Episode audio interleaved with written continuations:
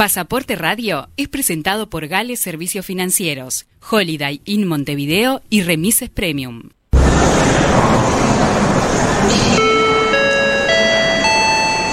Atención pasajeros, por favor abordar por la puerta de embarque de Universal 970. Darío Queirolo presenta Pasaporte Radio, el programa que inspira a viajar. Destinos, novedades, entrevistas y curiosidades para entretenerlos mientras viajamos por Uruguay y el mundo. Preparen sus pasaportes. Comienza Pasaporte Radio. Así que agarra tu maleta, el bulto, los motetes, el equipaje, tu valija, la mochila con todos tus juguetes y... Buen mediodía amigos, bienvenidos al programa número 24 de Pasaporte Radio en Radio Universal 970 AM Montevideo, República Oriental del Uruguay. Hoy es domingo 12 de septiembre de 2021. Les habla Darío Queirolo. Les agradezco mucho, como siempre, que estén ahí escuchándonos, como todos los domingos. Hoy les deseo y auguro un muy buen domingo. Como siempre, les informaremos sobre turismo nacional, internacional y haremos lo posible por entretenerlos bastante. Hoy con 30 minutos de chapa, porque sí, seguimos hasta la una, y media de la tarde. A cargo de los controles, Jordan, como siempre, todos los domingos. Y frente a mí, el formidable, inigualable copiloto Willy Silva. ¿Qué tal, Darío? Buenos días. ¿Cómo están? ¿Todo bien? Muy bien. Eh, esperando que, bueno, que el tiempo cambie, ¿no? Estamos en Lima, me parece, ya hace una semana, lo cual este, ya nos tiene medio preocupados, ¿no? Que tanto gris, tanto gris. Pero bueno, vamos a ponerle color a la tarde, al mediodía porque les decimos que en nuestro portal de internet www.pasaporte news, allí van a encontrar todo. Van a encontrar este programa en un rato nada más y todos los 23 anteriores en la pestaña podcasts. También nos van a encontrar en Facebook, en Twitter e Instagram, también como Pasaporte News. Y por YouTube estará en, unas horas más tarde este programa de hoy en video para ver, ¿no? Bien, en el canal de, de Pasaporte sí. Perdón, no lo dije. Ahora mencionamos a nuestros sponsors. Por supuesto, Claro que sí. Gales, servicios financieros, la mejor opción para cambio de moneda extranjera, giros a todo el mundo, pagos de servicios, depósitos bancarios, cofre Ford y la tarjeta prepaga efectiva Gales. Tiene sucursales en todo Montevideo y también en Punta del Este. Gales Servicios Financieros, su ventaja. Nuestro servicio. Muy bien. Hotel Holiday Inn Montevideo. Tu hotel ahí, en el centro de Montevideo, a pasitos de Plaza Independencia. Muy cómodo y con un personal cuya cordialidad te hará regresar siempre. Y Remises Premium, la empresa que te soluciona todo lo que necesites en, en traslados y transporte. Anoten 094-999-333, el número del transporte seguro. Remises Premium. Qué bien. Y bueno, qué programa hoy, Willy. Sí, ah. sí. Este, con invitados como siempre de lujo. Este, hacemos un resumen. Sí. en vivo, aquí en el estudio, que ya lo tenemos. Lo tenemos aquí, la gente que lo está viendo. Sí, a Gustavo Colman, eh, director de Tango Vivo, que ya va, nos va a hablar bastante sobre el tango, la importancia del tango para Uruguay como marca, eh, siempre hablando de turismo, ¿no? También. Eh, cultural en general, pero nosotros nos enfocamos en la importancia del mm. turismo. Este, cómo vender Uruguay, cómo promocionar Uruguay, qué productos hay que eh, promocionar y Gustavo es abanderado del tango y va a dar todas las razones este, que ah, para, lo que para que lo sepamos. Para validar. Después el viceministro de Turismo, Remo Monseglio, nos va a hablar sobre el stand de Uruguay en la Expo Prado, que la Expo eh, inauguró, abrió el viernes. sí. O sea que el stand ya se puede visitar, pero se inaugurará oficialmente mañana lunes. Así es. Por supuesto que la gente que está yendo ya desde el viernes ya, lo está apreciando. Eh, vamos a tener la magistral intervención también de Pau Morata, desde España, histórico, un referente del periodismo este, turístico español y mundial. Este, ha trabajado en más de 50 países. Ha escrito libros. Ha, eh, estado en más de 100 países. imponente. Imponente. Después eh, vamos a contar, sí, por primera vez con eh, Gabriela Mendieta, que es gerente general de Holiday Inn Montevideo. Exacto este, uno de nuestros hoteles favoritos en Montevideo, en Uruguay y en el mundo. El que te hará regresar siempre. siempre. Después, eh, Fernando Cambón, nuestro historiador favorito, nos va a hablar sobre eh, una persona muy querida vinculada a la hotelería, el Pocho Aguilar. Bien. Y, eh, en Pasaporte a la Memoria, ¿no? en Pasaporte a la Memoria, la, nueva sección. Y después vamos a tener las muy disfrutables postales, eh, en la sección postales musicales. Ahí Willy nos lleva a... Estocolmo. Muy bien. Y enganchamos con Ava y su regreso, ¿no? Por eso Muy bien. lo tiraste el domingo pasado y bueno, recogimos el guante y vamos a hacerlo. bien, bárbaro. Y, Tenemos efemérides. sí, sí. Eh, bueno, este, la de ayer, 11 eh, de septiembre, enseguida lo que uno piensa son las Torres Gemelas, 11 de septiembre de 2001. Eh, el día en, bueno, que derrumbaron las Torres Gemelas y en el que lamentablemente, para los que amamos los viajes en avión, en, todo, ¿no? En, barco, en, auto, en bicicleta, en lo que sea. Pero en especial en avión. Pero en especial en avión nos cambió la forma de viajar para peor. ¿no? Eh, desde entonces creo que seremos varios los que coincidimos que la parte del viaje, que ya no es, ni siquiera te diría tan disfrutable, porque hay momentos en que ya no es disfrutable la parte del viaje en avión. En avión. Estoy hablando siempre en clase económica, porque si bajas en clase ejecutiva... Cambia, son 20 pesos aparte, en, pero en Emirates o en cualquiera este, podés viajar siempre. todas las horas que sea, que vas a decir, no quiero que termine nunca el, el vuelo. Claro. Pero sí, realmente, los chequeos de seguridad, cuando cambias de, de aeropuerto, cuando, en el mismo aeropuerto, ah, recién mencionaste Lima, cuando haces conexión con Lima, baja el, vuelo, te tenés que bajar y hacer conexión con otro vuelo.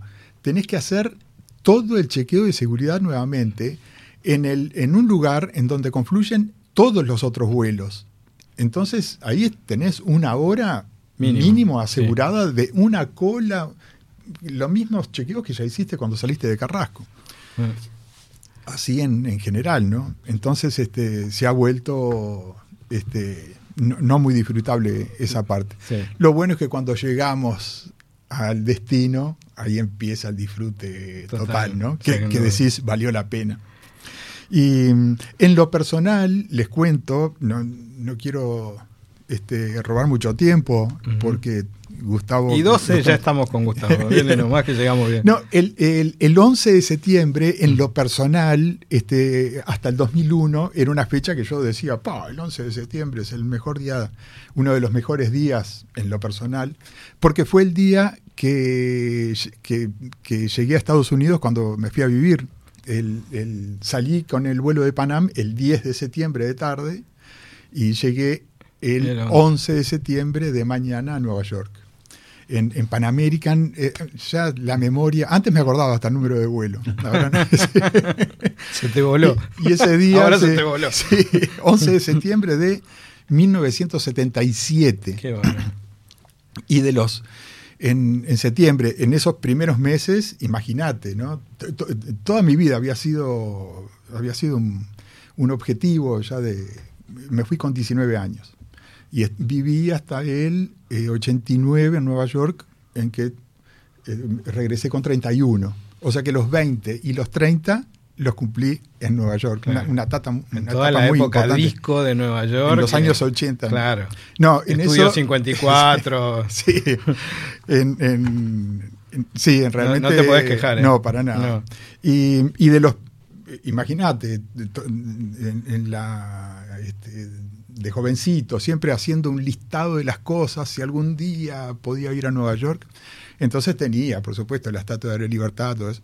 Y en, y en los primeros meses le metí como loco. Recorría entonces Central Park, Estatua de la Libertad, el Empire State y, por supuesto, las Torres Gemelas. Claro. Eh, y con fotos en, en aquella época, que te sacabas tres o cuatro fotos, porque si, Con el rollo. para que el rollo de revelar, 24 claro, te tenías dos en el Empire State, Claro. dos en las Torres Gemelas. Eh, y era impresionante. ¿eh? Sie- Siempre te sacabas de, bueno, de abajo, por supuesto, claro, de abajo. con ese, con ese, viste, en la entrada de las Torres Gemelas, la, la- la estructura metálica estructura tan ahí, característica. sí, en- sí, en- esa era la foto típica, ¿no? Ahí en la entrada. Y después no, no, no se acababa nunca la foto, ¿no? Porque para allá arriba. Claro. Y ya estaba el, el observatorio allá arriba. Qué bárbaro. Era, Pero también esta semana tenemos otra otra otro, otra efeméride, ¿no? El 15. Tam- El, el 15 de septiembre de 1254, del año 1254, el 15 de septiembre, nació uno de los viajeros más este, grandes de la historia, Marco Polo. Viajero, escritor y mercader, ¿no? Eh, los- sus relatos, sus famosos relatos, fueron este, muy importantes para conocer territorios inexplorados este, en Europa, en el, eh, por ejemplo, Siam, Java, todos esos territorios que nadie conocía la, la existencia, ¿no? Llegó el primero que nadie. y y que se utilizaron después como modelo para elaborar los primeros, todos sus viajes, para los primeros mapas confiables de Asia eh, que- conocidos en Europa, ¿no? Qué bueno. Trajo el papel moneda, que no entendían el valor de eso. De, Y lo quemaron, y lo quemaban. ¿Ah, sí? Sí, La voz que escuchan es eh, Coleman, ¿no? este, que ya Gustavo está- Colman, bienvenido. siempre sí. metiéndome. No, Sí, no, no, no, no, pero- porque ya estamos prácticamente. ¿Cómo, cómo, cómo es eso, Gustavo? Entre muchas cosas, él trajo el papel moneda como valor simbólico de intercambio y lo quemaron, no entendían. Porque esa es una construcción que también se hizo de a poco, pero los chinos lo tenían claro, como en muchas cosas, y no se entendía en Venecia de qué se trataba eso. Cómo se podía intercambiar, porque era un canje, la moneda habitual. Claro, Y claro. eso pasaba a tener un valor simbólico, este, no se instaló de inmediato, pero entre la imprenta, las especies, este, la tinta, está también el valor del papel moneda. Qué grande. Claro, siempre, siempre fue la moneda. Hasta ese momento era, era la... Que eran monedas que estaban Metálico. impresas muy precariamente, que después empezaron a tener los filos dentados porque se limaban las monedas y cada vez eran más reducidas. Claro. Entonces no había una medida de las monedas. Se empezaron a elaborar con el tiempo, pero bueno, fue precursor este hombre de varias cosas. ¿no? Sí. Gran aporte, ¿eh? ya, Sí, ya sí, Gustavo ya está dando. Ya, eh, eh, no, no es del tema y No, ya no, está haciendo genial, aportes genial. súper Porque esto es lo que sé, lo demás no. Hoy tenemos que recordar 12, eh, tres años de la muerte de Omar Gutiérrez, que había, hablábamos la semana pasada Sí, y sí. que trabajó en esta emisora también. Y bueno, no hay otra que Oh. rec- reconocer de que fue un. Otro fenómeno. Un fenómeno, ¿no? Otro fenómeno. Y bueno, vamos entonces Vamos. Con, con Gustavo. música, maestro, como para empezar a.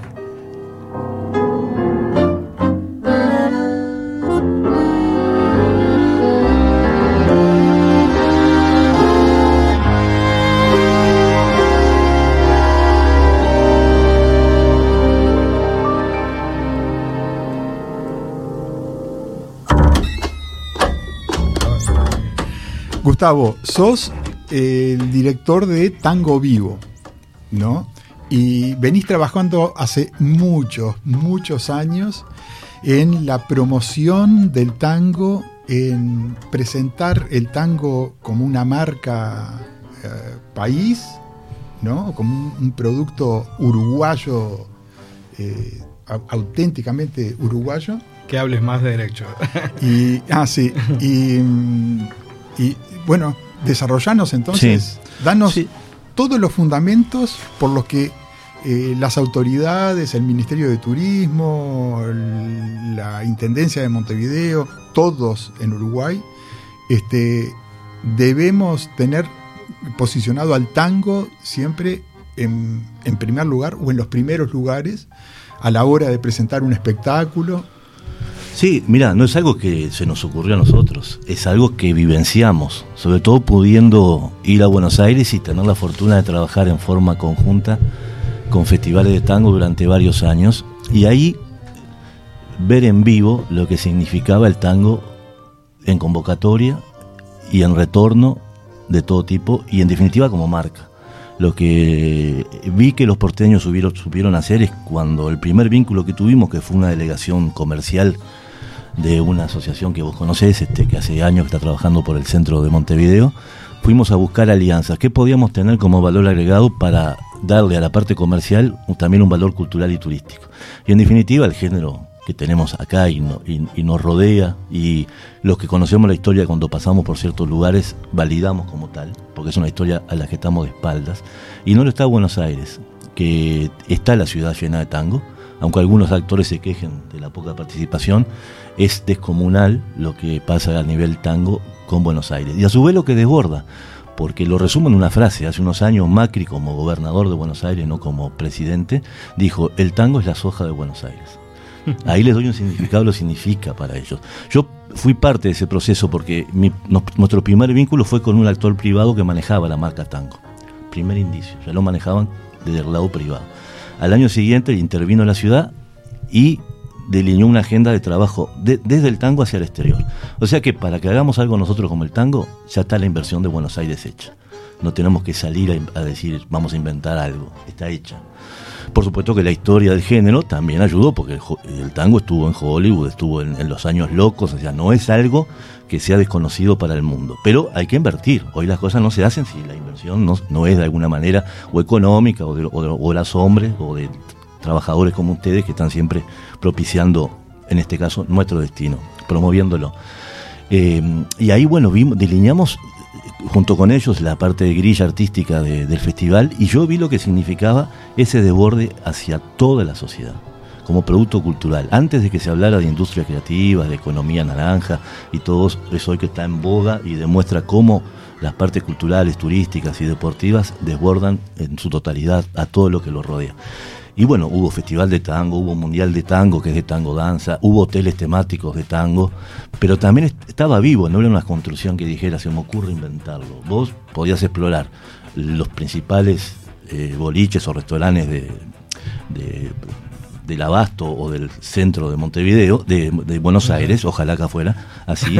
sí, y la oferta era para el turista que podía pagar cifras exorbitantes para tener una, una masterclass en un hotel con un piso en la propia habitación, ustedes conocerán alguno de esos, con amenities de tango, que es una inversión mínima para cualquier emprendimiento, con figuras del Río de la Plata, porque ahí estaban Canaros, Julio Sosa y Gardel, que son uruguayos, siendo rioplatenses, porque ninguno de ellos podía haber sido lo que eran si no hubieran ido a Buenos Aires. O sea que yo hablo de Río de la Plata, que es lo que nos convoca, y hago la, hago la anécdota de algún japonés que vino que pensaba que el Río de la Plata era un río, como puede ser el Sena, y que iba a Montevideo acá y, allá donde está el operador estaba Buenos, Aires. Bueno, entendieron que eso era un estuario, pero igual las distancias son mínimas. En Buenos Aires y en Montevideo sucedieron muchas cosas en forma simultánea, no solo el tango, otras cosas que heredamos y que nos hicieron ser país incluso. Eh, pero bueno, es conjunto y eso es lo que no hemos explotado. Como un modelo de promoción y de negocio o de marca, para definirlo exactamente, lo dejamos pasar Incluso un país que no tiene conectividad aérea, lo tiene Buenos Aires y siempre la tuvo mejor. Eh, por supuesto que algunas autoridades de Buenos Aires contemplaban siempre la posibilidad, y siguen contemplándolo, pienso hoy, hoy que sí, de hacer algo con Colonia, con Montevideo, con Punta del Este, para que Buenos Aires no perdiera el destino hacia otros lugares que Argentina tiene, el sur, Mendoza. Es decir, somos, éramos un socio estratégico, porque podían venir uno o dos días a nuestras costas y seguir estando en Buenos Aires. Porque ellos también tenían medido, medido que iban perdiendo ese público a medida que aparecían otros destinos dentro de Argentina. Es decir, que la estrategia era global y hecha por gente idónea, que a veces en algunas órbitas, Argentina también tiene gente que no debería estar a cargo de ciertas cosas, pero en general el porteño y hablo del porteño real, no el que la televisión argentina promueve, porque la gente dice, ah, yo no quiero a los argentinos, no conociste a los porteños, no conociste a ninguno, conociste un, un prototipo de porteño. Pero el que es este porteño de verdad es como un uruguayo de la Unión, del centro, o sea, las similitudes es más de ellos con nosotros que de ellos con sus provincias. Tenemos un nexo por la migración, por la historia, que yo considero un porteño, alguien que está viviendo un poco más lejos que Darío, que Willy. Pero, y son muy profesionales. Que, habla un poquito más rápido. Sí, con algunos modismos, que ellos lo ven en nosotros además. Este, pero son profesionales en muchas de las áreas, sacando algunas cuestiones de carácter político, partidario. Ellos tienen muy claro y siempre algún profesional este, explorándolo. Yo fui testigo de cuando ellos decidieron abarcar el mercado chino y lo hicieron con el fútbol y con el tango. Después venía lo demás, la soja, la carne, y a eso voy. Tenemos una marca distintiva que podía acompañar el proceso de colocación de otros productos y estamos inventando cosas que no tenemos. Este, si tú te sentás, ¿Cómo, ustedes han viajado, claro. ¿Qué, qué, qué cosas? Y el, a ver, si vamos a vender un destino, también vistamos lo de tango. Porque en cualquier lugar del mundo que quieras hablar de Uruguay, hay dos temas recurrentes, Luis Suárez y el tango. Todo lo demás que queramos imponerlo, las playas, el destino natural, todo lo que sea, hay otras locaciones impuestas en el mundo. Y la inversión para lograr eso hay que hacerla. Y estamos muy lejos porque nuestra capacidad locativa tampoco amerita una inversión de ese tipo a, nivel, a escala global, estoy hablando, ¿no? Entonces, hagamos lo que se llama co-branding. Yo tengo un buen restaurante, me asocio con un buen vino. Yo tengo un buen destino, me asocio con el tango como marca. Que si lo tuvieran los chilenos, no tuvieran solamente el vino y su música tradicional, que no tiene ni por asomo, o, Perú, como estábamos hablando hace un rato, bueno, vamos a tomar esto como insignia. Y en su más amplio término, no el tango evocativo, porque sería como que Estados Unidos hoy definiera que el jazz es solo lo que vino después del ragtime. No, el jazz es vigente hasta hoy y tiene distintos géneros. Ha, evolucionado. Ha evolucionado y también ha sabido eh, fusionarse con otras cosas. Yo siempre digo, ¿por qué en el Festival de Tango está Caníbal Troilo? Porque es música urbana, ah, pero no es tango. Y, al jazz en Montreux o en cualquier otro festival no le interesa si viene un vietnamita, un congoleño a hacer su música. Ellos están explorando otras cosas. Están trabajando con una marca como excusa. Entonces, si quieres vender, pongámosle, más carne a un destino, la asociatividad para mí viene con este producto. Lo han hecho en otras instancias empezó a hacer Estados Unidos en la Segunda Guerra cuando sacó a sus artistas a hacer propaganda y a vender cosas. Bueno, eso es un poco lo que yo critico o eh, anhelo que se haga de esta manera. Pero lo podemos hacer los privados hasta cierto techo. Luego hay que implementar políticas públicas y que no sean tampoco este, del momento. Porque, sí. Quiero, eh, eh, sin ánimo de, generar ningún conflicto, ni discrepancia, ni nada, de eh, lo que en los últimos años, este, en, stands de turismo de Uruguay en el exterior, se lleva generalmente candombe y también murga. Sí. ¿no? Entonces, y tango no recuerdo. Ah, en Fitur, en España, este fue una vez, fueron dos parejas de, tango que generaron. Entonces ahí son varias preguntas, ¿no? Una, este, tu opinión sobre esto, de, supongo que será también incorporar el, tango. Y la otra es, en, Fitur, por supuesto, y esto te pasará permanentemente, Gustavo, en el, en, el stand de, Uruguay en Madrid, en, Fitur, em, había mucha gente este, impresionada con la calidad de los, de los bailarines de tango uruguayos y vos escuchabas que decían, ah, pero pensé que el tango era argentino. Ese es el error nuestro. Bueno, a ver. Pero no es porque Argentina nos haya dado la espalda. La propia declaración del tango como UNESCO, que tiene un valor patrimonial, Argentina lo, logró en la segunda presentación cuando lo hizo en forma conjunta con Uruguay. Y la señal que yo he recibido de los agentes públicos argentinos siempre fue de absoluto cariño hacia lo que hacemos y de complementariedad. Es más, nuestra oferta años atrás, y alguno hoy te diría que va por un lado, que la música del tango, el tango argentino, no lo tiene desarrollado. Ellos tienen fabulosas formaciones orquestales, pero podemos ofrecer desde acá mejores voces, en cierta medida, con otro fraseo, y la incorporación de géneros como pueden ser la murga y el candombe, que yo he llevado a Buenos Aires al festival mismo, como en la parte artística, considerando que es el diferencial contra una poderosa orquesta argentina que te despeina. Así la escuchas en la calle Florida. Entonces es todo complementario. Pero yo no iría con el candombe y la murga como marcas, porque esa es una concepción de una política pública desde el barrio. Todo lo que impulsaron esas cosas lo hicieron con otras anclas emocionales. Lilian Quechichán, eh, Antonio Carámbula, Silvia Almar mismo, entendieron claro el significado de eso. Pero claro, no fue una política de Estado. Y cuando llevamos bailarines de tango, que también no es una formación de 15 artistas, es algo muy fácilmente llevable en cuanto a costo, inversión y resultado, este, no fue una política. Y nos acompañaron, y cuando se presentaron, como tú has, visto, la repercusión es inmediata y la pregunta se da. Y ahí tú tenés que entrar a, a decirles lo que debería ser el decálogo de un país hacia el exterior. El tango es nuestro. ¿Por qué el paseo tango vivo que sabes que estamos instrumentando? Porque yo me he encontrado con gente del destino que viene y me dice, llévame donde Pascual Contursi se hospedó cuando estuvo en Montevideo. Bien, está, es esta esquina, no, existe nada, ¿no? Y lo dice gente del exterior. Ahora, nosotros tenemos una avenida, Andes, que lo era, pues era la corriente de nosotros, hoy está en un estado deprimente, entre Colonia y 18, donde se generaron dos instancias que ninguna ciudad del mundo tiene. A ver.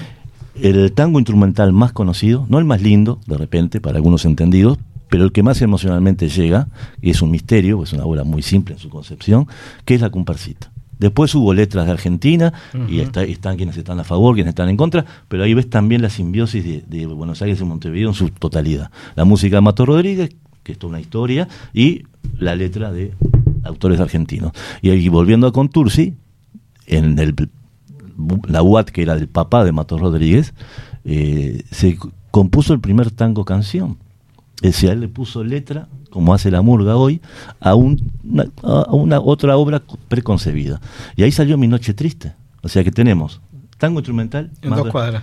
En una, hacer. y, y, eso te lo pide el turista. Claro. Y no hay nada que indique. Hay tres placas en la esquina 18 y Andes. Y te puedo seguir contando. ¿Cuál es la calle San José por el tango Garufa? ¿Dónde nació Razano? Hay una plaza de la diversidad. ¿Hay algo de Razano? No, no hay nada. Y así te puedo seguir continuando. ¿Cómo provoca tener un circuito, se llama Paseo Tango Vivo, que nos lleve del bajo, por muchas razones, a lo terminamos porque no podemos ser extensos por razones de tiempo y de logística, a 18 y que es uno de los lugares donde Gardel y Razano se presentó. No la primera vez, pero hay una placa que sí lo recuerda. De, eh, Gustavo, ahí está, eh, a, a, la audiencia. Sí. Ahora nos estás hablando de este circuito Sí. que, que, tenés armado, que hablando específicamente de Claro. los días, las salidas, todo. Claro, también te quiero redondear que yo creo que el candombe Spar es la historia del tango, el tango tiene un origen negro, y la murga es una eh, expresión urbana que complementa lo que puedes tener como repertorio, pero no puede ir la murga y atrás el tango y el candombe, estamos atrás de lo que es la, es como si tuviera un- una bebida refrescante auspiciante de todos los mundiales y yo quisiera que acá fuera otra. No, tenés que ir atrás de la coca, Claro. que incluso hay consultoras internacionales que validan el- el- el- la importancia de la marca tango en el mundo. Hay consultoras, hay números, no los quiero aburrir. Este, y bueno, en aras de todo esto que estamos hablando, consideramos que un paseo de tango en el centro de Montevideo, que aparte demuestra historias secretas, porque A la eh, gente le encanta. a la eso, gente les sí. encanta. Si yo les digo, miren que eh, en el Bajo se hospedaba uno de los principales porteros o arqueros. Digo porteros porque el lenguaje de los sí. locutores se nos mete. Son arqueros. Este, nas- eh, vivía, se hospedaba acá en, la- eh, en- en las casas del Bajo. Y en un espacio que se llamaba Las Maromas que eran especies de camas paraguayas, o, porque pagaban para dormir ahí. Y ese tipo después murió en un sudamericano y hubo, una- hubo un amistoso para recaudar fondos donde Argentina se vistió de Peñarol y Brasil de Uruguay con las camisetas. Y fue un homenaje a Roberto Cheri, que era el arquero. Y son cosas que se disparan de ahí, Claro, de las cuales puedes hacer una película. Y acá había un colaborador de- del grupo Centro, que viajó mucho por el mundo, y cuando les presentamos un plan de trabajo adhirió, porque dijo, tenés razón, estamos de espalda a todo esto. Yo fui a Verona, dice. ¿Y sabes qué me comí, que me vendieron? El balcón. El balcón de Romeo y Julieta, que, que es una obra de, de literatura, pero no existieron. Entonces, Exacto. los que no lo tienen lo construyen. Nosotros que lo tenemos, lo destruimos. Es ahí donde me planto, sí, viste, o- ante la- o, lo, o lo ignoramos. O lo lo- volamos, que es peor. y lo dejamos pasar. Y, Exactamente. Y, y eh, cada oportunidad que, que, tenemos es una oportunidad perdida. Total. ¿no? Bueno, y después, eh, sí, sí. ¿Cómo, no, cómo no nos diste, porque nos estamos, sí, ya, ya, tenemos que llamar. Perfecto, no, el paseo se va a hacer un, una edición cero, que están invitados este sábado, no va a ser pública, y la queremos este, que los que saben nos digan qué podemos sacar o aportar, y tiene cuatro estaciones, el bajo, uno que se llama Gardel y Razano, por la importancia que tienen como, como binomio orientales, ambos, la comparsita como el tango de mayor peso a nivel marca, y terminamos acá el 18 de julio porque pasan muchas cosas, desde la foto de Gardel, desde, desde donde estaba otra radio que él hizo su última actuación, y llegamos a, a la única manifestación presencial de Gardel como, como emblema, que es un emprendimiento privado. Sí. Que lo tenemos aquí nomás, enfrente. Que también ves cuando, bueno, lo, otro, también cuidar lo que tenemos y hacerlo en los mejores lugares. Todas las manifestaciones son válidas, pero no podemos presentarle al, al, al público turística que cuando es temático conoce, y venderle gato por liebre y poner un cantor cantando con pista. ¿Es el, es el sábado a qué hora? Y el A las 11 horas el sábado 18. E, este va a ser la salida número cero. Sí, vamos a optimizarlo. Ustedes conocen de eso, optimizar los tiempos, va a haber operadores que nos van a promover alguna cosa que tenga que ver con... Pero tu idea es hacerlo todos los sábados. Sí, vamos a trabajar con una agencia. Eh, mira, vamos a elaborar un paseo que se va a subir a una web y va a ser a requerimiento con, con mínimos y con Ahí va. Pero queremos ajustarlo y estamos esperando que vengan los turistas. Aunque es un producto también para el turismo interno. por supuesto. Pero bueno, gracias por permitirme hablar. Porque no solo en el ámbito académico como este o en el de las autoridades, también llegar a la gente que está escuchando la radio y, hacerle llegar algunas visiones que capaz que no las, las consideran o las tienen en cuenta. Mucha gente del sector que escucha que también... Eh, este, Por eso mismo, sí, exacto. Que se sensibilicen. Me quedó este titular del diario. Te llevan los diarios del ABC de Madrid de hoy, en el cual eh, Gustavo Santaolalla nos dice que hace eh, en bajo fondo música mezclada con el Río de la Plata porque la murga, el candombe, y todo se junta ahí. Si, si no lo vemos nosotros, alguien como Santaolalla, que es muy profesional, lo va a ver antes. Exacto. o lo está viendo. Gustavo, fue un placer haberte tenido en el programa. vamos a contar contigo, ojalá, en, futuras presentaciones. Seguramente después que, hagamos, que participemos en, la salida, este, y, seguimos hablando con esto porque esta entrevista va a generar este, bastante participación de la, de la contaminemos para bien. para bien, para claro, bien. lógicamente.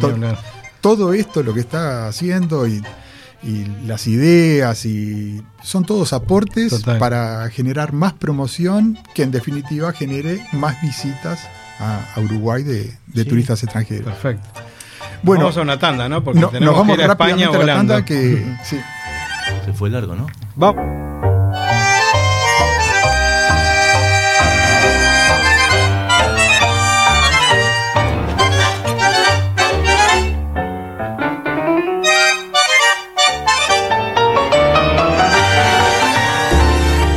Holiday Inn Montevideo, a pasos del Centro Cultural Financiero y de Esparcimiento de la ciudad. Todo en un solo lugar. Holiday Inn, tu hotel en Montevideo. Información y reservas 2 902 0001.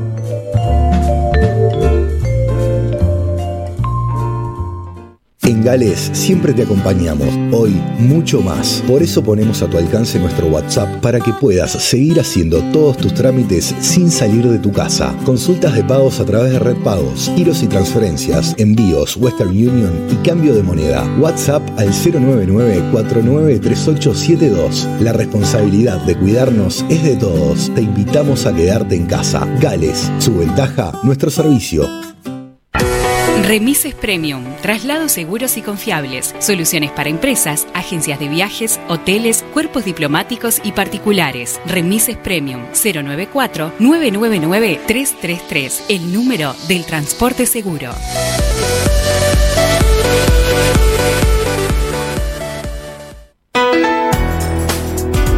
El vuelo 970 de Universal continúa. El vuelo 970 de Universal continúa con Darío Queirolo y Willy Silva. Un viaje por Uruguay y el resto del mundo.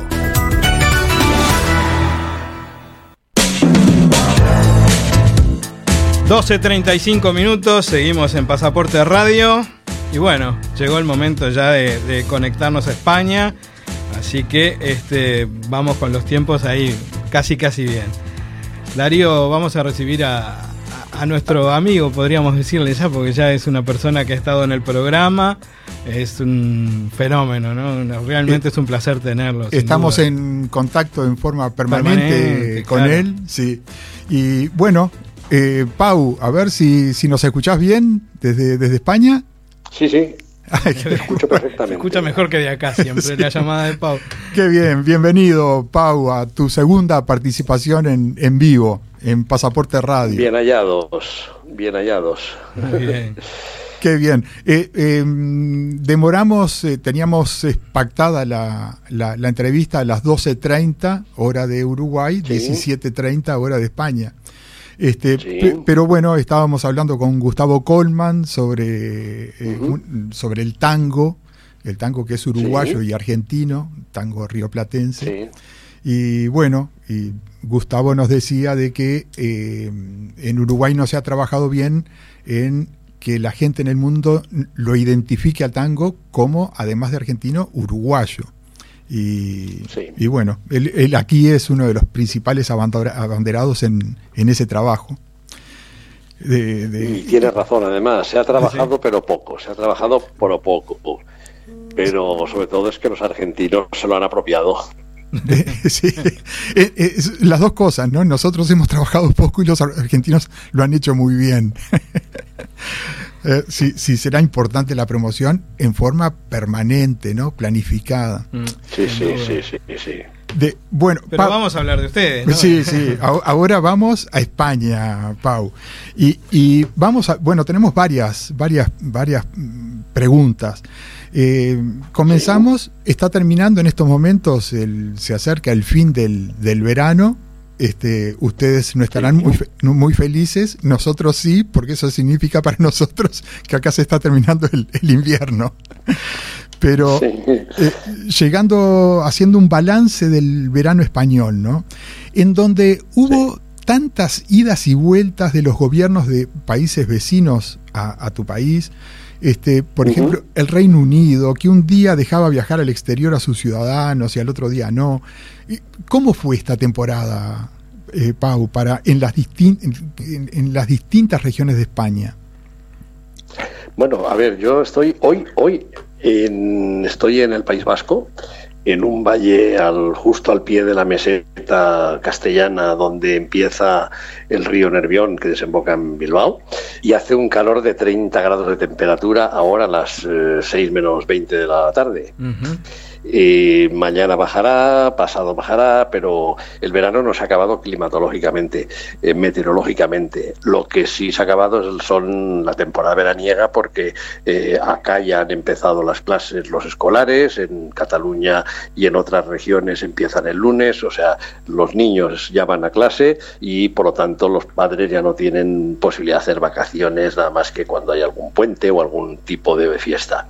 Dicho esto, eh, agosto y parte de julio, la parte final de julio, han sido menos malos de lo que se esperaba. No en todas partes de España ni en todas partes de Europa. Eh, por ejemplo, ha estado mal en las ciudades, París, Barcelona, Madrid, Roma, pero ha sido muy bueno en determinados destinos de sol y playa. Por ejemplo, en Mallorca, donde he estado una semana hasta el martes pasado, estaba lleno. En Ibiza estaba lleno. ¿Qué hay? Hay mucho más turista de interior, turista nacional, hay menos del extranjero que en el 2019, pero prácticamente los aeropuertos han registrado el mismo número de vuelos que en el 2019, lo cual quiere decir que hay una importante recuperación. Hay que decir que en el 2019, en verano, iban los vuelos llenos al 100% de su capacidad y ahora pues algunos van llenos y otros van al 80%. Pero en cualquier caso, ha sido buena la temporada.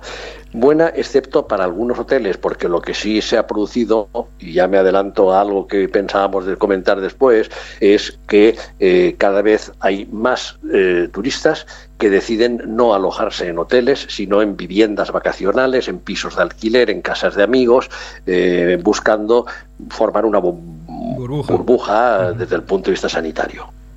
Mira, en, en, eh, hablaste de Mallorca. Airbnb, eh, Airbnb no estaba bloqueada en, en Mallorca. Bueno, está y no está bloqueada, porque es que no es solamente Airbnb.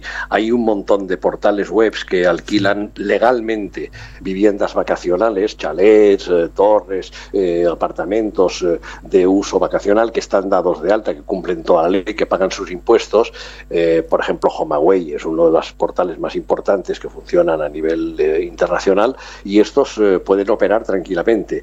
Airbnb tiene problemas, Airbnb tiene problemas en Barcelona, tiene en muchas partes eh, pero sigue trabajando a veces eh, con al borde de la ley. ¿eh? No digo que la transgredan, pero sí llegando al límite de lo que permite la ley. Pero ya digo, en cualquier caso, en el caso de Mallorca no es más importante que otros portales acreditados que el propio Booking, porque Booking hace también, reservas de casas vacacionales.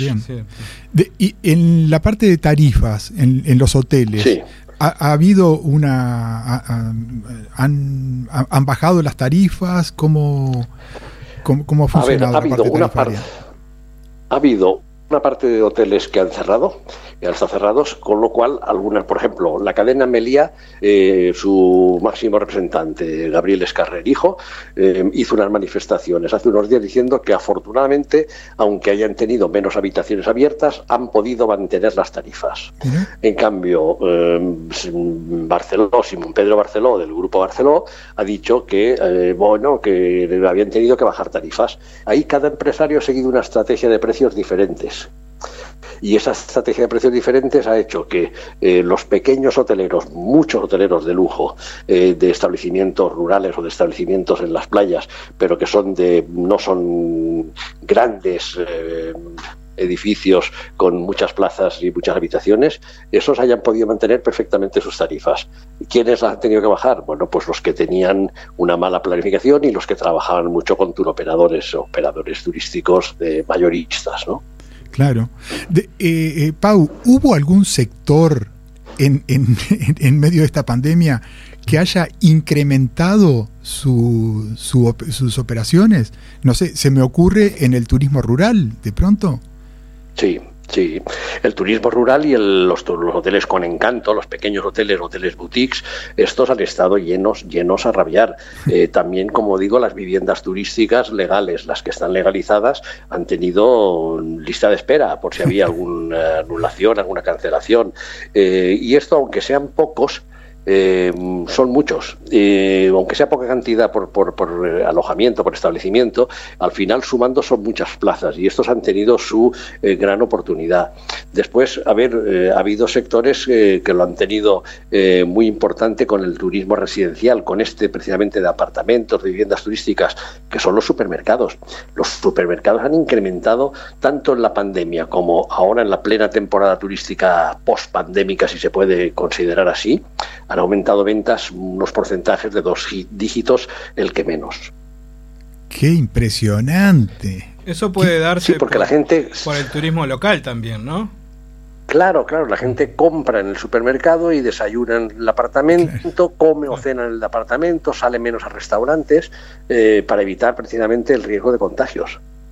De, eh, eh, Pau, una, mira, nos, nos dejas, este, nos das pie Sabés que acá una de las grandes críticas que se hace a esas grandes cadenas de supermercados que en plena temporada están ubicados en, el este de Uruguay, ¿no? sí, eh, sí, sí. Eh, una de las críticas es que eh, suben tremendamente las tarifas de la carne, de una cantidad de... Este, Lo que encarece, por supuesto, al destino. ¿Cómo es la conducta de, las de esas eh, cadenas este, en, España? Las grandes, las grandes cadenas, supermercados, Mercadona, las alemanas Lidl, Aldi o el grupo Eroski Vasco, estas eh, grandes cadenas tienen el mismo precio en cualquiera de sus 1.500 tiendas eh, repartidas por todo el territorio de España eh, o que en Alemania. Eh, en cambio, las pequeñas independientes, los pequeños supermercados independientes son los que manejan unos precios que a veces pueden ser mucho más elevados, el doble o el triple, que en un pueblo normal o que en el centro de la ciudad. decirlo bien alto, así te escuchan acá. Sí, sí, sí, sí. Las grandes cadenas, eh, pues, pongamos por caso, Disco. Disco eh, aplicaría, eh, en el caso de que fuera española o estuviera trabajando en España, aplicaría las mismas tarifas, los mismos precios en, el establecimiento en Punta Carretas que cualquier otro que tuviera.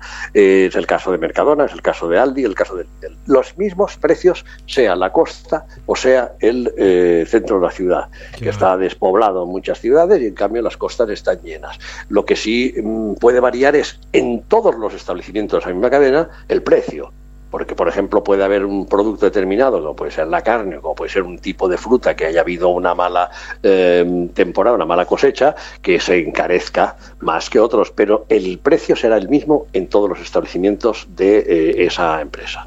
Muy bien. Bien. Eh, no se aprovechan del turista, no se aprovechan del turista. Es, es una política este, muy, es, la, es la política más inteligente que se pueda aplicar, porque estás asegurando la fidelidad y el retorno de los turistas año tras año.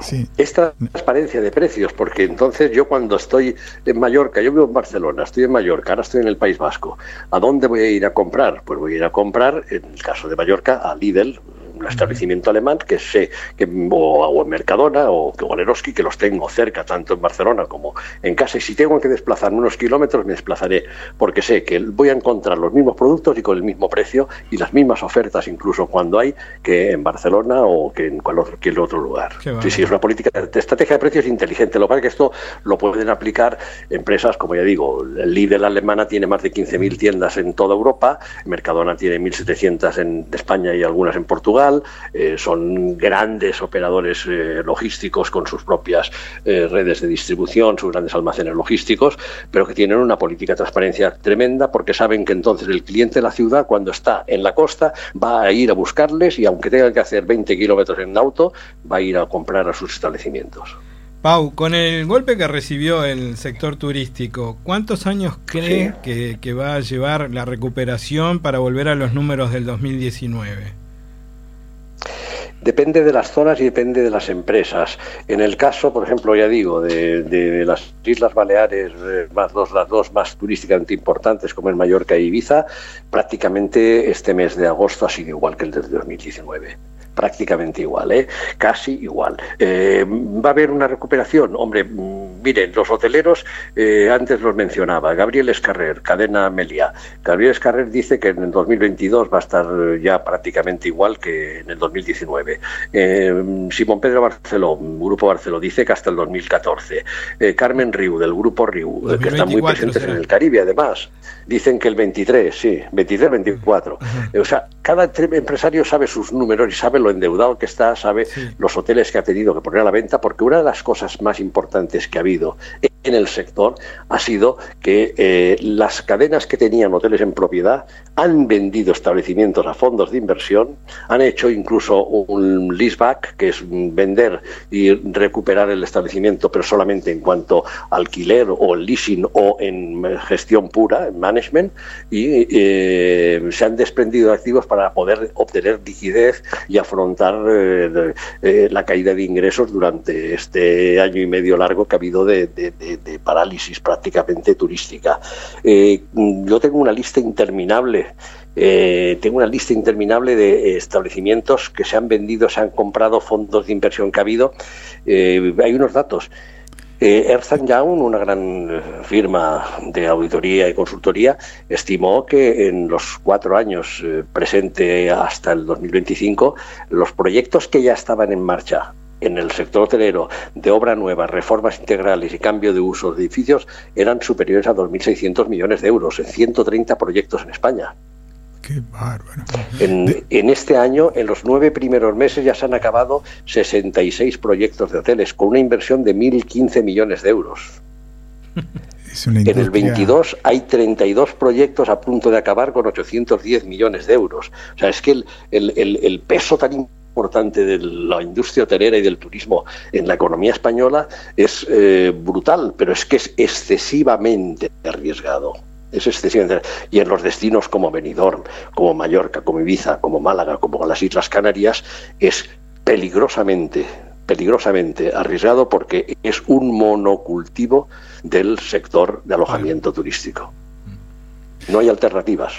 en, la, industria hotelera, bueno, tenés, este, eh, aloja a muchos perfiles de, turistas, ¿no? Eh, estamos en el, turista de sol y playa, pero hay ciudades como Barcelona y Madrid que dependen muchísimo del turismo de reuniones, de congresos, convenciones. ¿Cómo visualizás el futuro de, estos de ese sector? El eh, sector indudablemente afectado por la pandemia, ¿no? El sector ha estado muy afectado, muy afectado por la pandemia, pero afortunadamente el sector que llamamos MICE, en el Meetings, Incentives, eh, Congresses o Conferences and, Exhibitions, es eh, un sector que necesita el contacto, la relación personal. Se han hecho grandes ferias como la ITB de Berlín en virtual y han sido un fracaso. La IBTM el año pasado suspendió, fue un fracaso. Eh, el Congreso del Mobile de Barcelona se intentó hacer semi-virtual este año y fue un fracaso. La IBTM, que es una de las dos ferias más importantes del mundo en turismo de reuniones.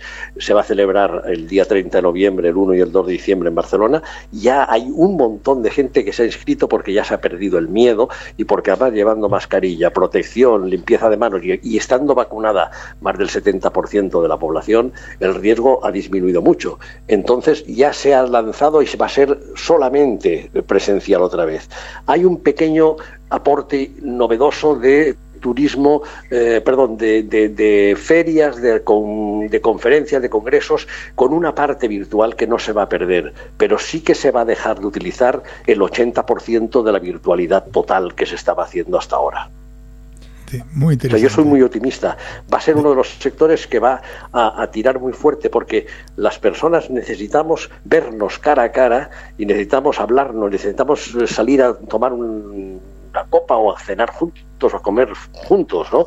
Y esto es algo que en el sector del turismo reuniones va a ser muy importante. Otra cosa es en el sector del viaje de negocios puro y duro. O sea, el viaje de negocios que hacían muchos directivos, muchos ejecutivos, yo mismo he sido de eso un esclavo durante 30 años, de ir a una reunión a Madrid por la mañana en el puente aéreo, eh, reunirme y volverme sin eh, ni siquiera eh, almorzar en Madrid, eso mm, se va a reducir a la mínima expresión, porque hemos descubierto que el Zoom que el Teams, que el, WhatsApp de vídeo, eh, son unas herramientas que nos permiten ahorrarnos un viaje a los, eh, a los que tenemos que hacerlo y eh, que nos permiten además a las empresas ahorrar muchísima plata en desplazamientos.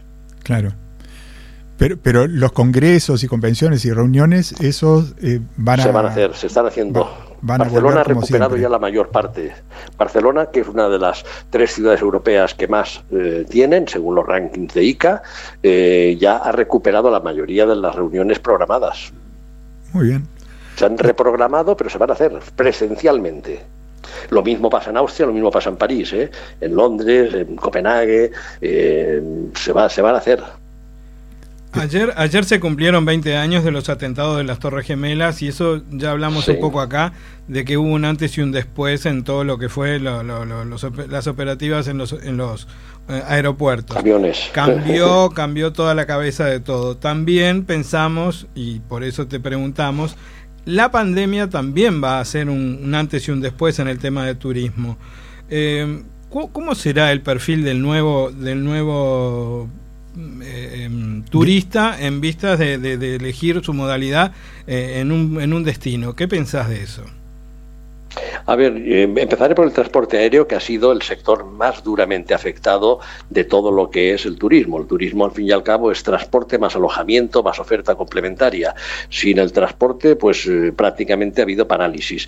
Esto es mucho más grave que lo del 11S, es mucho más grave que cuando hubo la em, neumonía asiática, es mucho más importante que cuando hubo la crisis del antrax. Esta es la mayor crisis histórica que hemos sufrido. Bueno, pues yo lo que veo claro y creo que mucha gente piensa lo mismo que yo, es que seguiremos utilizando una mascarilla a bordo de los aviones. Por ejemplo, no va a cambiar mucho más. Yo ya he estado, estuve un, año y medio sin viajar, encerrado prácticamente, confinado. En el momento en que se empezó a poder viajar con unas ciertas garantías, bueno, tenía una serie de viajes programados, unos se suspendieron, otros no, pero ya después viajes particulares míos, ya he hecho ocho viajes de ida y vuelta en avión, eh, siempre con mascarilla, evidentemente, eh, y mm, según qué compañías aéreas, yo quiero aquí lanzar un una lanza, lanzar una lanza por Europa. Europa es una compañía que se toma muy en serio los embarques, los desembarques, la, la distancia, que mientras tenga plazas eh, libres sitúa a los pasajeros en filas diferentes y con un asiento por el medio vacío, si puede ser, si puede ser. ¿eh? En algún vuelo de Europa ha ido lleno, completamente, completamente lleno. Pero, evidentemente, eh, embarcando y desembarcando por filas, eh, estando todos los pasajeros sentados. Yo creo que va a haber un comportamiento mucho más serio y del mismo modo que nos sonreíamos algunas personas cuando veíamos a asiáticos que para evitar contagiar la gripe iban con mascarillas por los aeropuertos y por los trenes de alta velocidad y demás, pues muchas personas vamos a utilizar la mascarilla. Entre otras cosas porque gracias a la mascarilla prácticamente no ha habido gripe este año. O sea que mm, sabemos que la mascarilla protege mm. y va a haber yo creo que un comportamiento bastante así. y después lo que sí va a haber es el turismo masivo ya ha vuelto, es el que primero ha vuelto. incluso en España el turismo de borrachera, el turismo de alcohol, de sexo desenfrenado, de, de, gamberrismo, ese fue el primero que volvió. Y después volvió el viajero. ¿Y el viajero qué busca ahora? Buscará destinos de más proximidad o cuando haga destinos de larga distancia, pues van a ser destinos a lo mejor un poco más largos, van a ser eh, eh, un viaje largo en vez de dos viajes eh, más cortos en el tiempo. a ver, yo tengo pendiente un viaje que tengo que hacer a Uruguay para, recorrer un par de zonas que todavía no conozco a fondo y, quiero aprovechar pues, pues para pasar a Porto Alegre, para pasar a Santiago, para bajarme a la Patagonia. Entonces a lo mejor me pasaré tres semanas en un viaje que de otra manera hubieran sido tres viajes de una semana. Bien. Los pasajeros, los pasajeros conscientes vamos a y sobre todo va a haber una presión muy importante, ¿eh? más que la pandemia, lo que va a ser clave es el calentamiento global y el cambio del clima. Esto sí que realmente está haciendo que muchas empresas y muchas, muchos consumidores se pongan las pilas y piensen que, hay que ser más consciente viajando. Va a haber menos vuelos cortos, donde haya trenes va a haber más uso del tren, eh, se va a racionalizar un poquito más el, el, viajar. Dicen que para el 2050 en España casi que no va a haber vuelos internos y va a ser todo tren mucho antes. Bueno, bueno, habrá vuelos internos porque, por ejemplo, de Barcelona a Galicia, pues en tren, por mucho que pongan el AVE, se tardarían muchas horas. Pero antes, yo creo que antes eh, se van a ir suprimiendo. De hecho, Francia es el modelo a seguir. Francia está suprimiendo todas las rutas interiores que se pueden hacer en tren de alta velocidad y eso es lo lógico. Eso es lo lógico, que, no haya que no haya tantos eh, vuelos. sí. sí. Aunque el avión no es demasiado contaminante, ¿eh? el avión, y sobre todo ahora que empieza a utilizarse biocombustible, que se está experimentando mucho, el avión no es tan contaminante como parece. el avión lo que hace es quemar mucho oxígeno y lo que hace es provocar agujeros de ozono en la atmósfera, pero vamos, que eso es, es grave también. ¿eh? Pero me refiero que, que, el tren es el método, el tren y el tranvía son los dos medios de circulación más sostenibles, más ecológicos que hay. Yo, por ejemplo, me encantaría, yo cuando leo libros antiguos de la historia, de Montevideo, me encantaría que en todo, lo, que no es la primera vez que lo digo ahí en, Uruguay, que es la primera vez, es, me encantaría que hubiera un tranvía que recorría toda la Rambla Montevideo. Qué bueno. Sí, sí, sí, Sería súper sostenible. Sería súper sostenible eso. Claro. Sí, sí. Eh, Sabes, Pau, que afortunadamente, bueno, ya llevamos cinco meses, ya cumplimos, la semana pasada cumplimos cinco meses con el programa. Este, Estamos muy contentos. Eh, nos consta que las autoridades a nivel del Ministerio de Turismo y de departamentales de, muchos, muchas direcciones de turismo de los 19 departamentos nos, nos escuchan también. Así que bueno, esta la que vos decís va para la Dirección de Turismo de Montevideo. sí, sí, sí, sí, sí, Pero, no, no, y para la del país, el tren, el ferrocarril. El ferrocarril, aunque haya poca población en el interior, es, eh, es la mejor manera de, de, que un país esté bien articulado. El tren que está bien desarrollado, caso de Suiza, de Alemania, de Italia, incluso del Reino Unido, eh, un tren bien articulado ayuda mucho a mm, eh, la economía, al desarrollo económico y sobre todo evita el despilfarro de tanto transporte terrestre en carretera o, buen avión. Sí, accidentes, es más rápido, más sano. Más. Eh, eh, hace, hace dos o tres años escribí un artículo eh, soñando con un tren desde Colonia, Colonia, Montevideo, La Paloma pasando por supuesto por Atlántida, Piriápolis, Punta del Este, La Paloma. Este, ¿Te imaginas el aporte que sería a la cantidad de, viajaría muchísima más gente de la que viaja? ¿Cuántos son? claro. claro, es un montón. Y, y, hablando, ay, nos, nos, nos, queda poco. No, no, pero hay, hay dos, hay dos preguntas que, son, sí, sí. Que quede afuera igual, no importa. Eh, ya vamos fuera de tiempo, sí. Ya, ya que estamos hablando de que nos escuchan los gobernantes. Eh, Pau, eh, danos tu opinión eh, sobre cómo se comportó el gobierno español, que capaz que es demasiado abarcativo, porque tenés el nacional y después tenés el regional. ¿Cómo se comportó, según tu visión, en esta pandemia? aplicado en el turismo, ¿no? Al, sector, siempre hablando del sector turístico. Eh, yo creo que ha sido muy criticado por algunos empresarios, pero es que hay empresarios, y yo soy pequeño empresario, y no soy de esos, hay mucho gran empresario que critica al gobierno por norma, porque es un gobierno en este caso más bien de centro izquierda que no de derecha o de centro derecha, en el caso de España. Yo no soy de ningún partido y no tengo eh, ninguna obediencia política. Tengo mis ideas, pero mis ideas son mis ideas. Y eh, tengo que decir que el gobierno mm, no lo ha hecho excesivamente bien, pero no lo ha hecho peor que el resto de los países de la Unión Europea. Mira qué interesante. ha estado en la media. Alemania lo ha hecho muy mal el Reino Unido lo ha hecho fatal, ¿eh? Italia lo ha hecho más bien de regularcillo, Austria lo ha hecho bien, pero ha sido durísima con las medidas de seguridad. Entonces, mm, digamos que ningún país europeo lo ha hecho bien, pero tampoco lo han hecho rematadamente mal. Y, el que mejor lo hizo, dijiste Austria ahora.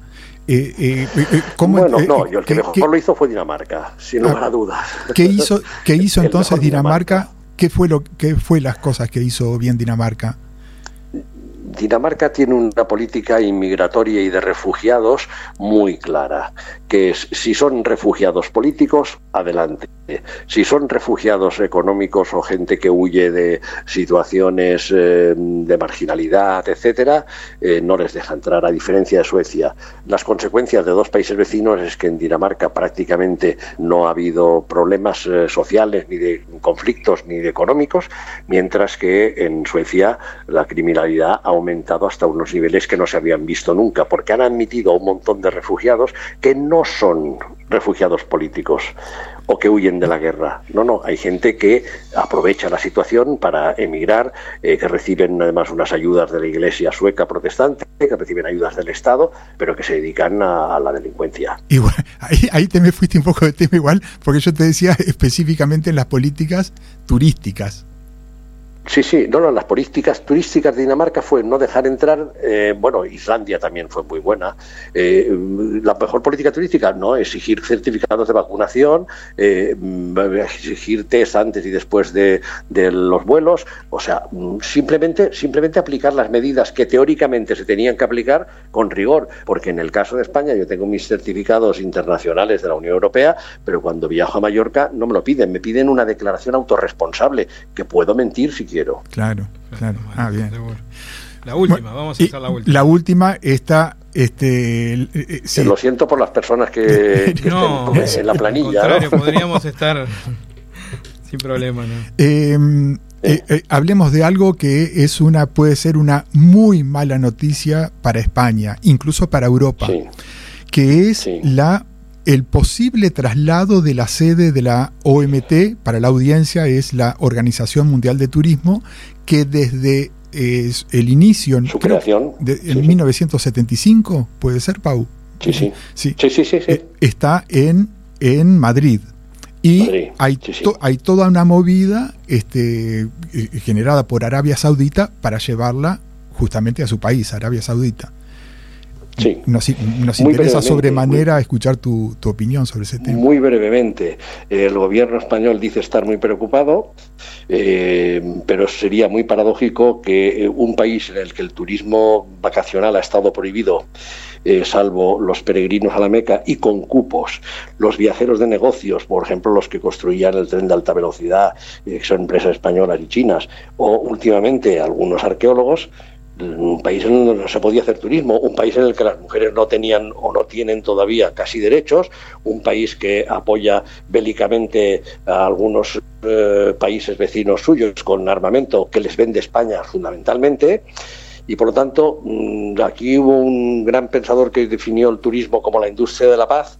El gobierno español, la administración española, regaló el edificio eh, sede de la Organización Mundial del Turismo. Ahora quieren otro edificio que podría ser el antiguo Palacio de Congresos de Madrid, en la Castellana. Pero bien, yo creo que eh, es una batalla bastante probable que sea perdida, que la gane Arabia Saudí, del mismo modo que ganar, que Qatar ganó el campeonato mundial de fútbol, mm. del mismo modo que ahora mm, acaba tenido que renunciar un ayudante del príncipe Carlos de Inglaterra porque influyó para que le dieran una condecoración a un empresario eh, árabe precisamente saudí, eh, y del mismo modo pues que el secretario general de la OMT se estuvo reuniendo en Montevideo, eh, según se ha sabido recientemente, con una delegación brasileña y con, perdón, en Punta del Este creo que fue, con una delegación eh, uruguaya y, brasileña eh, sin saber a qué santo de qué venía aquella reunión.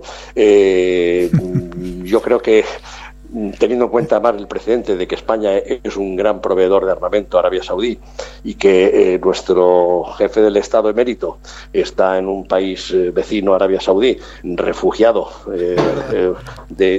voluntariamente y que las comisiones que recibía precisamente eran de Arabia Saudí, eh, no quiero decir nada más, pero sí, en este caso está clarísimo.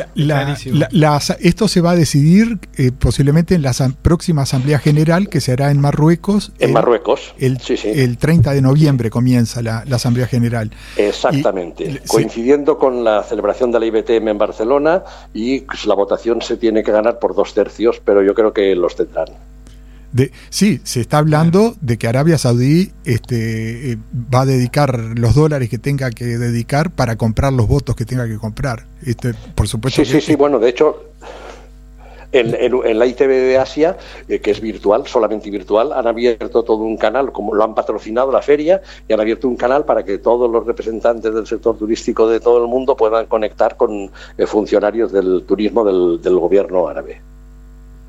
Más claro el agua. sí, imposible. esto, eh, eh, cerramos, eh, Pau, ¿esto qué, qué significa entonces para, para el turismo en general?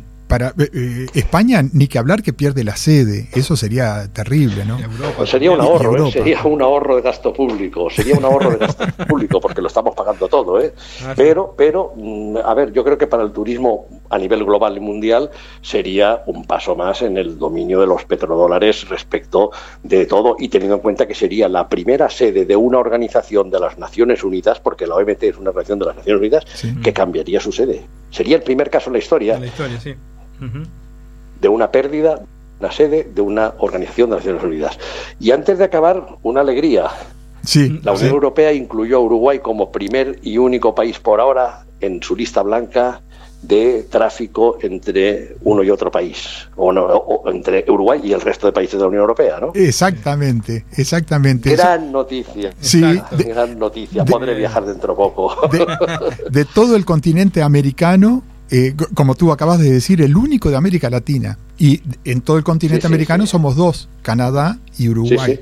Sí, sí. sí, sí. sí, sí, sí, A partir de ahora, del 9 de septiembre, ya se confirmó. Pero lo que hablábamos antes es la seriedad. Eh, ustedes me preguntaban, ¿cuál fue el país de la Unión Europea que lo hizo mejor? Y dije, bueno, Austria lo hizo bien, Dinamarca, Islandia. Eh, bueno, Uruguay lo hizo bien, Canadá lo ha hecho bien. Por eso, eh, por eso hay que reconocerles y, claro, no es más secreto, ¿eh? No es más secreto. esto va a generar a que este, te podamos recibir a la brevedad. Ojalá.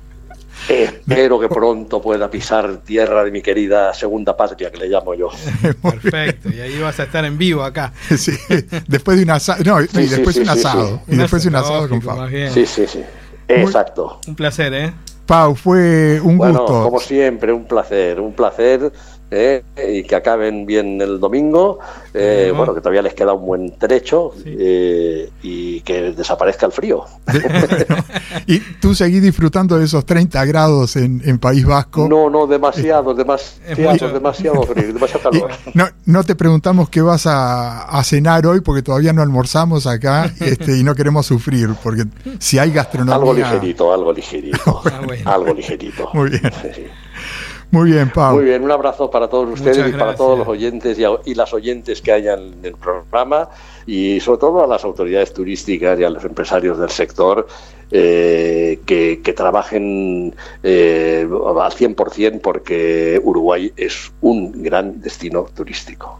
De- Y muchas todavía gracias. queda mucho por hacer. Imponente. mucho por hacer queda. ¿eh? Gran cierre. Muchas Muy gracias. ¿eh? Un abrazo grande, Pau. Hasta la Un próxima. abrazo. Hasta la próxima. Chau, chau. Bueno, Vamos a una tanda ya, volando, que Sí. si no, no entra ni, ni, ni todo lo que tenemos después. Holiday Inn Montevideo, a pasos del Centro Cultural Financiero y de Esparcimiento de la ciudad. Todo en un solo lugar. Holiday Inn, tu hotel en Montevideo. Información y reservas 2 902 0001.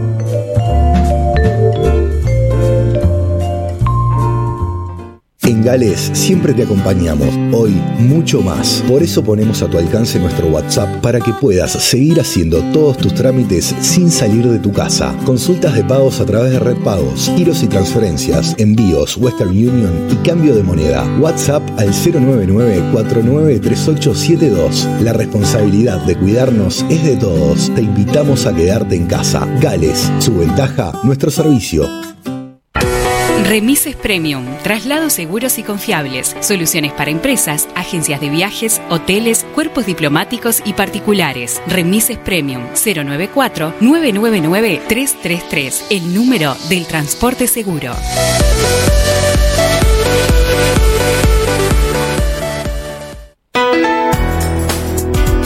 El vuelo 970 de Universal continúa.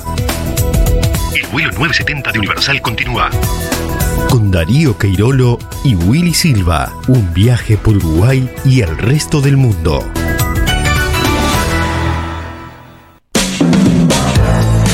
bueno. 13 y 12 minutos, volvimos ya. eh, Y, y- sí, y nos vamos rápidamente. tiramos por la bajada, ¿eh? No llegamos. Sino... Y nos vamos rápidamente al mensaje del viceministro de Turismo Remo Monseglio con respecto al nuevo stand que mencionamos al principio del programa. Así que adelante Monseglio. Buenos días, Darío Queirolo y todos los oyentes de Pasaporte News. Es un gusto estar nuevamente con ustedes acá desde el Prado de Montevideo, donde la rural, que en este caso está cumpliendo 116 ediciones, tenemos el stand del Ministerio de Turismo, que me animo a decir que es el más original de todos los que se hayan presentado alguna vez por parte de nuestro ministerio en la rural del Prado. Hecho con, diría, con mucho cariño, pero también con una dosis de urgencia importante, lo cual le da todavía más valor, por Mariana Dárdano, una decoradora y organizadora de eventos muy conocida, pero que realmente nos dio una mano grandísima para plasmar en lo que era un gran galpón eh, todo lo que son los destinos turísticos del Uruguay, desde eh, el destino de Sol y Playa, eh, la ruta del vino, las bicicleteadas por la ciudad, todo lo que es el, turismo rural, realmente pasando por el carnaval, por ejemplo, en cada rincón le puso un toque de color y de buen gusto que nosotros recomendamos muchísimo visitar. Por eso, una vez más, el turismo uruguayo sobre todo dirigido en este momento al turismo interno, al cual todavía nos seguimos aferrando como una necesidad justamente de mover todos los mecanismos de los hoteles, de los restaurantes, de los distintos lugares gastronómicos y ahora por suerte también de los eventos, yo creo que el uruguayo ha aprendido a que tiene todavía mucho que conocer de nuestro país y mm, definitivamente lo está disfrutando. A partir del primero de septiembre hemos logrado empezar a traer turistas extranjeros al Uruguay. en este caso propietarios de inmuebles con sus familias, ya están ingresando las primeras familias, en algunos casos numéricamente importantes, que es gente que se va a quedar por toda la temporada, lo que nos hace visualizar una temporada de eh, un público de poder adquisitivo medio alto y alto que va a tener estadías realmente prolongadas. Los propietarios que ingresen ahora seguramente se van a quedar por mucho tiempo porque también el regreso a sus respectivos países les genera algún tipo de incomodidad como tener que hacer cuarentena o tener que hacerse eh, PCRs adicionales para demostrar que no están pasando por el COVID-19. Así que bueno, todas buenas noticias, buenas perspectivas y por eso les deseamos a todos un muy buen domingo y los saludamos como siempre. Un abrazo grande Darío y un saludo a toda la audiencia de Pasaporte News.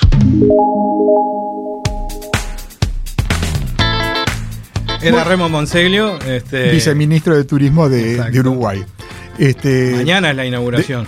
De, la inauguración oficial. Mañana a las 19 horas en la Expo Prado el ministerio inaugura el stand de Uruguay Natural. Con la presencia de Tabaré Viera y Remo Monseglio en, sí, eh, sí eh, Remo Monseglio también, Roque Baudián e Ignacio Curvelo, los cuatro jerarcas este, del Ministerio de Turismo. Eh, hoy a las 5 de la tarde, en el escenario del stand de Uruguay, va a actuar, eh, eh, organizado por Diego Porcile, con un show de baile con cinco bailarines, el Cicerone Latin Music Show. Qué bárbaro. A las 17.30 horas. Este, es el mismo show que, Diego presenta en sus excursiones con la agencia de viajes cuando está en el Arapey Termal y en Costa Cruceros, por ahí sí. Muy bien. Bueno, el, stand está ubicado en Domingo Ordoñana frente a la administración de la Asociación Rural del Uruguay para aquellos que quieran ir. Ah, muy bien, muy bien. Y ahora nos venimos de la Expo Prado al centro de Montevideo, al Holiday Inn Montevideo, donde este, tuve una charla muy, muy interesante con su gerenta general, Gabriela Mendieta. Que vamos, ¿la escuchamos? Sí, ya. Gabriela, eh, bienvenida a Pasaporte Radio. El Holiday Inn Montevideo, a pesar de la pandemia por COVID-19, mantuvo sus puertas abiertas todo el tiempo, ¿verdad? Sí, buenos días Darío y buenos días a toda la audiencia. Eh, por suerte el hotel Holiday Inn pudo mantenerse abierto pese a los problemas que tuvimos con la pandemia, un poco apostando a los clientes que teníamos este, asiduos en realidad el 13 de marzo, que fue cuando se comunicó el tema de la pandemia en, Montevideo, nosotros teníamos eh, cinco huéspedes que siempre venían acá al hotel, dos familias de Argentina, unos australianos y otros de, bueno de otros países y que bueno un poco en apoyo a ellos también tratamos de mantener el hotel porque bueno ellos se quedaron como por cuatro meses acá en el hotel enseguida cuando empezó la, la pandemia la idea era bueno cerrar y derivarlos a otro hotel y bueno, hablaron con nosotros, ay, no, no nos hagan esto, no nos abandonen. Y bueno, afrontamos el desafío, pusimos el, hotel al hombro y afrontamos el tema de los protocolos y tratar de tener la parte de sanitaria cubierta. Y bueno, y ahí seguimos para adelante y por suerte el hotel se pudo mantener hasta el momento este, sin cerrar nunca. Y además brindando siempre todos los servicios, no se limitó para nada. La, piscina se mantuvo siempre abierta, con una temperatura ideal. Todos los, la, toda la oferta, ya fueran que estuvieran dos familias o actualmente no con una ocupación mucho más alta, todos los servicios del hotel estuvieron disponibles para todos. Sí, porque justamente se trató de mantener todos los estándares sanitarios, bueno, al firme y bueno, se daba horarios para el tema de la piscina, no podían ir más de 12 familias a la vez, se pedía horario para eso y bueno, entre los protocolos que, dio acá Salud Pública, más los protocolos que nosotros tenemos por la cadena, porque en realidad nosotros somos una franquicia de la cadena IHG, y bueno, por ser cadena nos establecen ciertos estándares y sobre ellos tuvimos muchísimos temas de protocolo de sanitario, así que bueno, entre los protocolos de acá y los protocolos de la cadena, este, bueno, estuvimos, tuvimos a los huéspedes cubiertos, ¿no? Muy bien. De, el hotel, si bien tiene un perfil corporativo para ejecutivos internacionales y nacionales, también capta un gran número de turismo familiar. ¿Nos podrías hablar de las características del Holiday Inn Montevideo, del hotel? Sí, en realidad nosotros sí, si bien tenemos un perfil corporativo, también este, atraemos muchas, muchas familias, porque bueno, primeramente una de las cosas que más este, atrae a la gente es la piscina. Nosotros tenemos una piscina en el décimo piso con vista a la bahía. Después tenemos, eh, en realidad el hotel tiene 134 habitaciones, de las cuales están repartidas en cuatro tipos. Tenemos las habitaciones estándar, las habitaciones superiores, las suites diplomáticas y las suites presidenciales. Dentro de esas son 134 habitaciones que se este, están repartidas en esos cuatro tipos.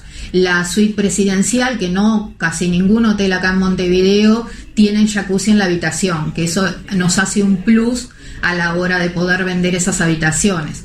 Porque ya te digo, no, en Montevideo creo que ningún hotel tiene jacuzzi en la habitación. Eh, después también tenemos cinco salas de eventos, eh, cinco salas multipropósito para poder disfrutar tanto una boda, un cumpleaños, este, un evento empresarial, lo que sea. Tenemos, tenemos esas salas. Y, bueno, después también tenemos un gimnasio y bueno, una sala de, computación. bien, muy bien. Y además estacionamiento. También. Sí, también tenemos estacionamiento. Y, nosotros siempre mencionamos la cordialidad de, todo el personal, que eso también marca la diferencia. Sí, claro. Nosotros siempre apostamos a que, bueno, que el cliente que venga acá, que tenga una buena estadía y que sea bien recibido por el hotel. Entonces siempre hacemos hincapié con el personal del tema de cuidar a la gente, la atención de la gente, eso para nosotros es fundamental, fundamental. Además de todo esto, contamos también con un restaurante, que en realidad ahora con el tema de la pandemia solo teníamos unos platos fijos, digamos, que eran los que por estándar nos exige la cadena eh, pero bueno, ahora estamos pensando en, rever todo el tema de la cocina y poder traer este, eh, poder sacar más platos y poder tener una buena calidad de, comida. En gastronomía. En gastronomía. Muy bien. ya, ya, nos encargaremos nosotros de, comunicar toda esta oferta gastronómica.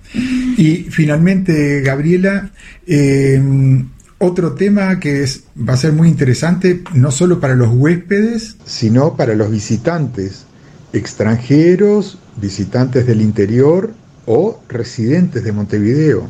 Y estoy hablando del el Museo Mundial del Turismo, nacido en España pero con salas en todo el mundo, que ha anunciado que la primera sala en Uruguay será inaugurada nada más y nada menos que en el Holiday Inn Montevideo sí, Sí, sí, sí, Darío. La verdad que estoy muy entusiasmada con eso. La verdad que fue este, para nosotros muy emotivo que nos hayan ofrecido ser nosotros los primeros en tener el, acá en Montevideo el, el museo, la sala. Este, y bueno, estamos afinando todos los detalles para ya cuanto antes poderla sacar y, bueno, y que puedan venir los turistas a, a visitarlo y a conocerlo. Así que este, esperemos muy prontito ya tener novedades. Muy bien. Bueno, ese será motivo entonces para nuestra próxima charla. Claro que sí, claro que sí. Sí, sí, con gusto. Muy bien. Bueno, agradezco mucho tu tiempo y hasta la próxima, Gabriela. Bueno, no, gracias a ti este, y gracias a toda la audiencia y espero que, bueno, que el que no conozca el hotel, eh, que pueda venir a conocerlo, conocer nuestras instalaciones. Este, así que, bueno, los esperamos a todos. Un abrazo. Muchas gracias.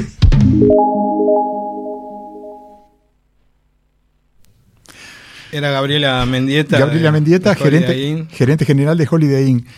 Eh, ya tenemos que ir a la Sí, vamos a vamos a, la memoria, pasaporte, a la, memoria, con este el mensaje de, de Fernando Cambón.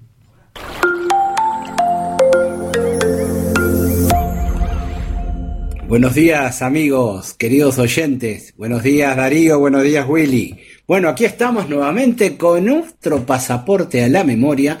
Sigo escuchando el stamp de que vamos a grabar otro nombre que va a estar vinculado a lo que es la hotelería del Uruguay y también a un perfil de agencia de viajes receptiva, digámosle así. Hoy la memoria de este pasaporte radio es recordar a Enrique Walter Aguilar, el querido Pocho para la gente de turismo, el abuelo Tato para su familia, que allá por el año 43 comenzó a trabajar en el viejo Hotel Nogaró. A ver, Hotel Nogaró, ubicado en la Plaza Matriz, donde hoy es el Ministerio de Transporte y Obras Públicas, un hotel muy destacado, con un porte muy impresionante en esa plaza de ese Montevideo que se abría al mundo también en plena guerra, 1943. El Pocho, Enrique Walter Aguilar, era hijo de un español y de eh, una italiana.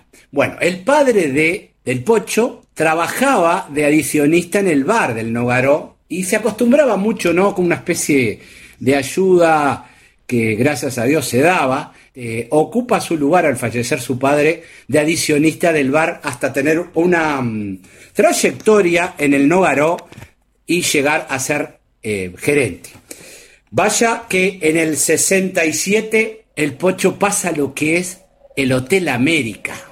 Nos vamos para el centro, nos vamos a 18 y Río Negro, un hotel ícono de esos que decís tal nombre y decías Montevideo y era América y el Hotel Presidente. Era algo clásico, como decíamos en Buenos Aires, el Orlí, el Eibar, el Armel en Asunción, el Tupau en Santiago de Chile. O sea, que ahí continúa su carrera impresionante de hotelería, pero lo que vamos a destacar del Pocho Aguilar es su bonomía de, eh, de amigo, de persona de bien, aparte de lo que era su profesionalidad. En un momento donde había que hacer una promoción de los productos que teníamos, en este caso hotelera, en forma muy artesanal también, ¿no? O sea, tenías que viajar, tenías que estar presente en todas las ferias, tenías que hacer contacto con los proveedores del exterior para que te vendieran tu producto.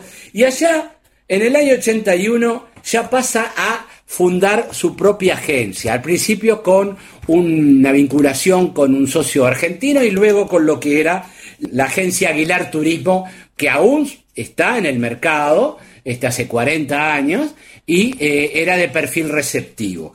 Toda su familia siguió trabajando en la agencia, Graciela, eh, aún hoy están en ella, está también su nieto que siguió la hotelería, Marcelo Ordoqui, que ha dicho del propio Marcelo, me comenta que las giras que se hacían, él fue eh, inició con las caravanas que se iba a los mercados regionales a, a, vender los productos, iban mucho de viaje hacia Porto Alegre, ¿no? Y en Porto Alegre, miren usted qué anécdota me decía de Marcelo, el, abuelo andaba circulando para llegar a tal o cual agencia por entre medio de, callejuelas, del centro de Porto Alegre, em, por galerías. Pero abuelo, ¿estamos escapando de algo? No, no. Es que tenemos que llegar a completar la agencia y si voy por ahí tengo que entrar a saludar a Mengano Sultano o lo veían y lo paraban y no cumplía su agenda. Pero eso es algo anecdótico para que demuestra su bonomía de estar presente siempre en lo que era lo gremial de Abu lo que era la amistad por el Escol, su vinculación mucho al mercado paraguayo con,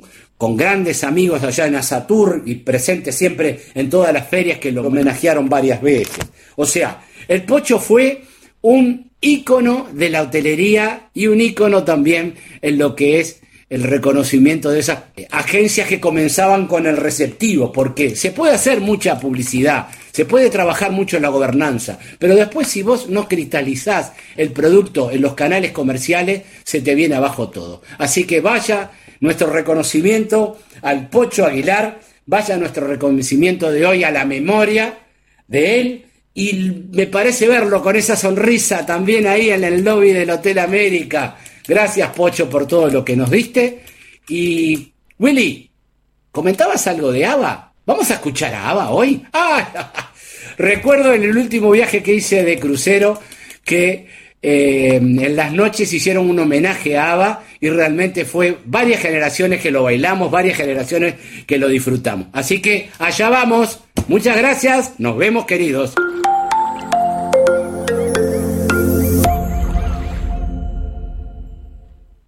Nos queda en el DBA por el falta de tiempo, ya está. Sí. Ya llegamos al Ah. final. Menos mal que teníamos media hora más hoy, Sí. si no, Agradecemos a, a Alberto Kessman que está. que debe ser uno de los hombres que tiene más pasaportes en este país. y, a, y a todo su equipo que, que- que pacientemente nos han cedido este último minuto.